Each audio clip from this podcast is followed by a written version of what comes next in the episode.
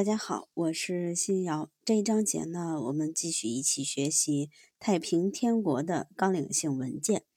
太平天国的纲领性文件有两部，早期是天朝田亩制度，晚期则为资政新篇。就这两部纲领性文件的实质影响力而言，天朝天亩制度要远远大于资政新篇。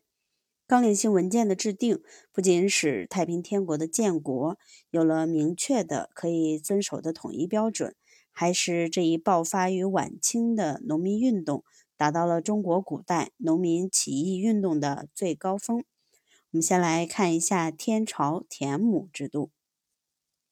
一八五一年，太平军从广西起义后，便一路北上，到一八五三年，太平军就占领了南京。定都于南京后，革命运动进入了一个新的阶段，即进入了一个以建立新政权为目标的新阶段。为此，起义军在洪秀全的领导下，开始按照自己的政见和主张，着手创建起具有自己特色的政治和法律制度。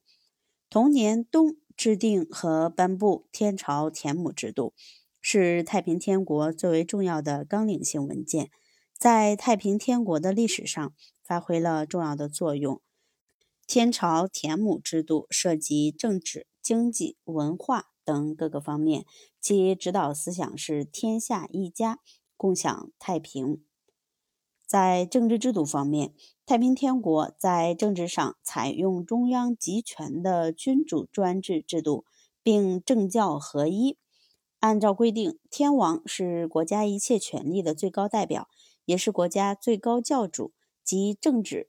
行政、军事、司法、宗教等一切大权于一身。就集权程度而言，太平天国的这种制度较之清朝政权有过之而无不及。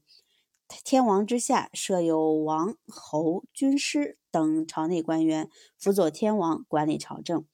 太平天国地方政权分为省、郡、县三级。省级官员大都由驻扎在此的军事长官兼任，郡设总制，县设监军，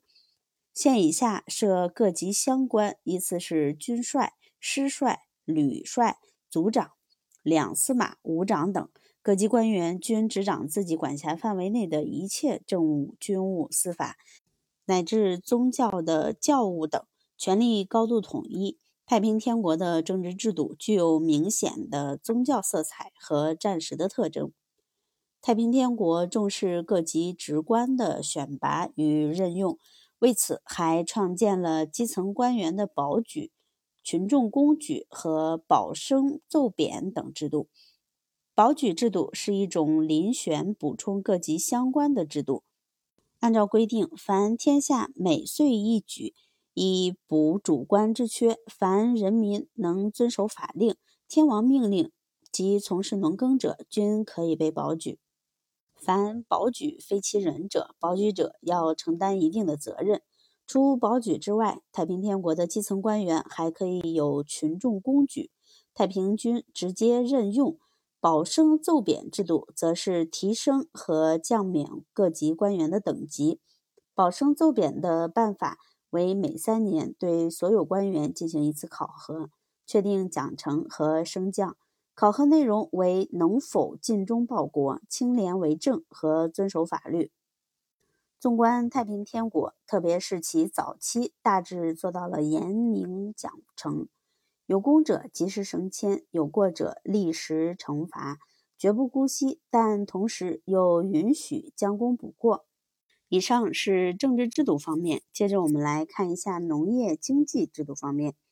中华民国自古以来以农业为生，在土地私有制的前提下，伴随着人口的不断增加，如何解决人口和土地资源有限性之间的矛盾，一直是困扰中国的一大社会问题。天朝田亩制度原本就是一个以解决农村土地问题为核心的纲领性文献，因而。以土地问题为中心的农业经济制度在其中占据着重要的地位。天朝田亩制度根据“均田以赈贫穷”的思想，宣布废除土地私有制，将一切土地收归天王所有，平均分配天下土地给农民耕种。天朝田亩制度中所规定的土地经济制度，是一个以土地公有、平均分配给农民进行耕种的土地改革方案，是一个军政合一、兵农合一的社会组织改革方案。